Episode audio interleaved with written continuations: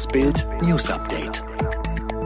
Merkel fordert Corona-Disziplin und wiederholt Videopodcast.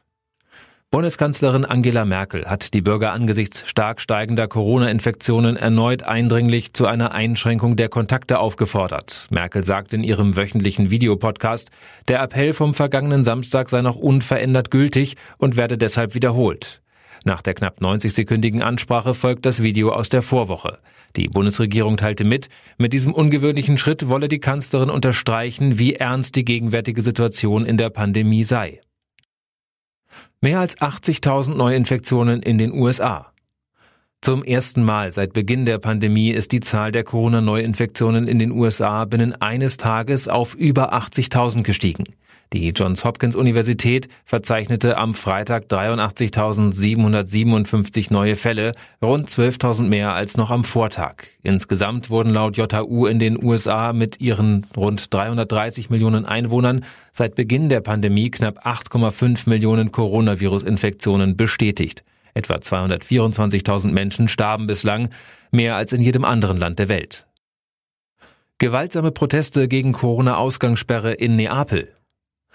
Hunderte Menschen haben in der Nacht zum Samstag gegen die Ausgangssperre und einen geplanten Lockdown in der süditalienischen Metropole Neapel protestiert. Die Demonstranten skandierten Slogans und zogen unter anderem vor den Sitz der Regionalregierung. Dabei warfen sie Feuerwerkskörper und zündeten Rauchbomben. Die Polizei setzte unter anderem Tränengas gegen die Protestierenden ein. ISIS-Mörder von Dresden wollte in die Türkei ausreisen. ISIS-Terrorist Abdullah al-Hajj Hassan wollte bereits 2017 Deutschland verlassen. Doch die Türkei ließ den Mann, der drei Jahre später am 4. Oktober 2020 in Dresden zum Mörder wurde, nicht rein. Der Messerangreifer soll vergeblich versucht haben, zu einer Schwester auszureisen. Wie aus internen Dokumenten hervorgeht, wollten die deutschen Behörden dem Syrer, der kurz zuvor als islamistischer Gefährder eingestuft worden war und damals in U-Haft saß, bei seiner Ausreise auch gerne behilflich sein. Nach Informationen der deutschen Presseagentur scheiterte das Vorhaben aber daran, dass ihm die türkische Botschaft aufgrund fehlender Nachweise kein Visum ausstellen wollte. Schießerei und Messerstiche in Hamburg.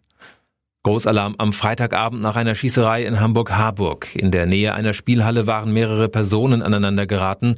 Ein Mann kam mit einem Beinschuss ins Krankenhaus. Ein Polizist, er war völlig unkooperativ, machte keine Angaben.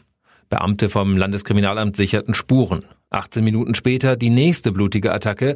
Einige hundert Meter entfernt wurde eine blutende Person gemeldet. Rettungswagen, Notarzt und Polizei rasten dorthin, fanden einen jungen Mann mit einer Messerstichverletzung. Ebenfalls Klinik. Die beiden 18-Jährigen hatten sich im Rahmen eines Streits um ein Mädchen zu einer letzten Aussprache getroffen, dann eskalierte es.